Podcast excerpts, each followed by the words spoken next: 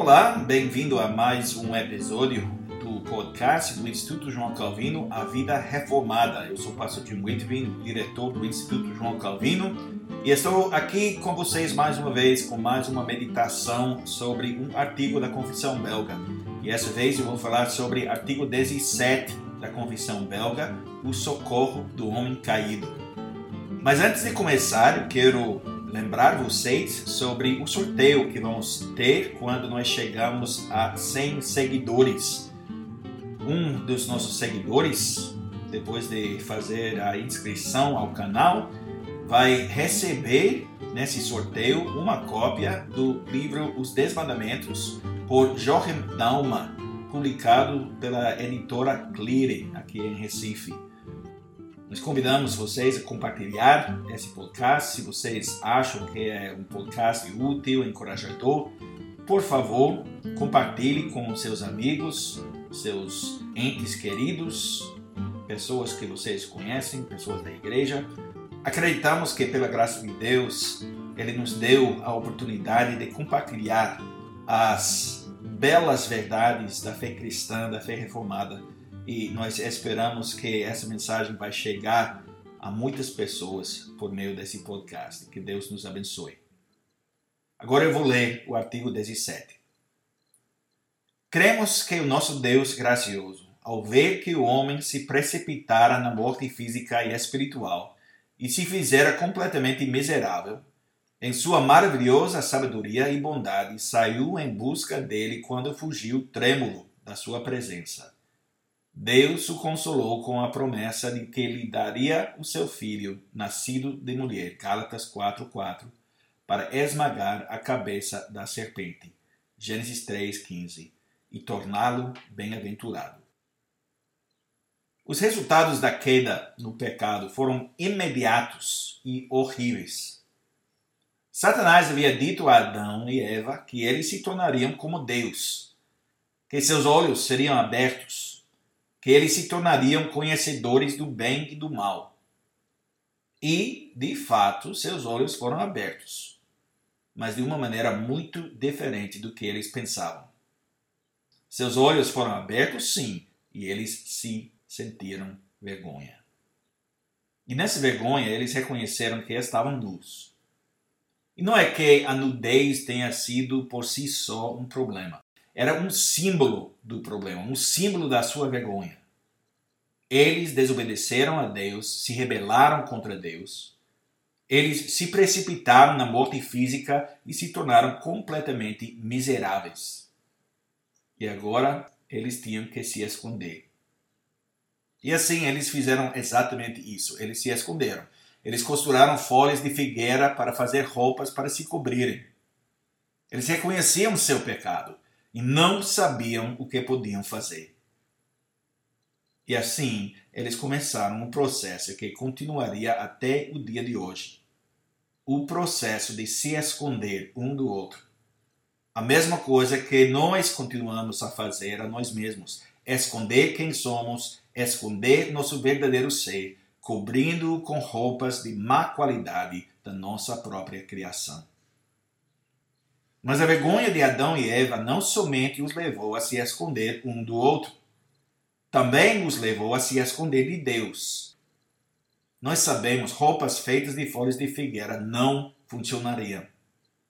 As folhas de figueira fazem roupas ruins e só podem cobrir o corpo físico e não o próprio ser. Mas é ainda mais inútil tentar se esconder de Deus. Quem nos criou nos conhece por dentro e por fora. Como Davi cantou em Salmo 139: Senhor, tu me sondas e me conheces, sabes quando me assento e quando me levanto. De longe penetras os meus pensamentos. Esquadrinhas o meu andar e o meu deitar e conheces todos os meus caminhos. Ainda a palavra me não chegou à língua e tu, Senhor, já a conheces toda. Para onde me ausentarei do teu espírito? Para onde fugirei da tua face? Se subo aos céus, lá estás. Se faço a minha cama no mais profundo abismo, lá estás também. Se tomo as asas da alvorada me detenho nos confins dos mares, ainda lá me haverá de guiar a tua mão, e a tua destra me susterá.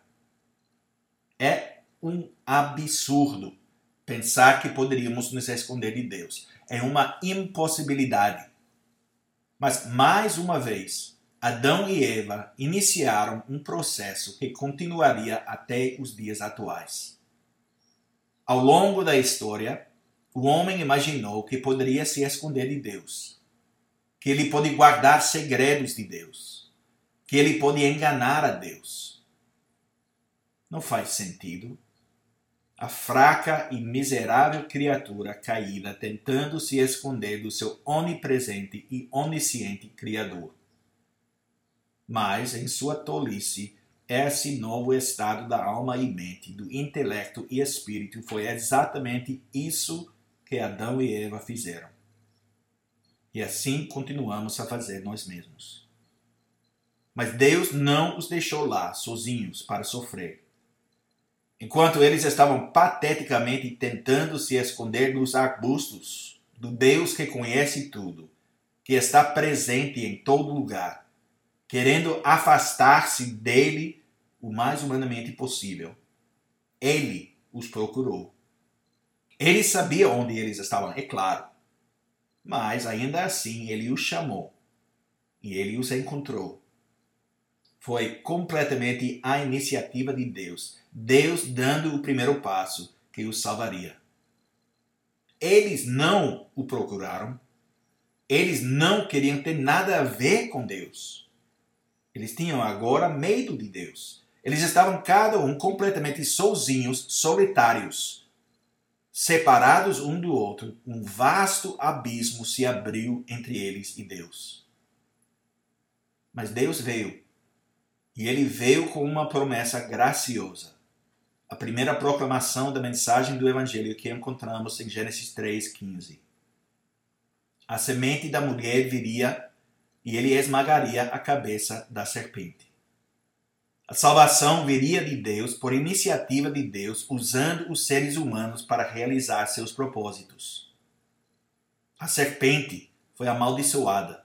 A mulher foi amaldiçoada. O homem foi amaldiçoado e a terra foi amaldiçoada por causa do pecado do homem. Mas essa maldição não é o fim da história. O fim é o esmagamento daquela serpente, o inimigo de Deus, o inimigo do povo de Deus. O destruidor será destruído. O mentiroso será silenciado para sempre. Na cruz, o Senhor Jesus, a semente da mulher, conquistou essa vitória. A única coisa que resta a fazer é concluir a batalha que já foi vencida. Porque em Cristo somos a semente da mulher, unidos na batalha contra a semente da serpente. Essa é a nossa vocação, manter essa divisão, continuar lutando nessa luta.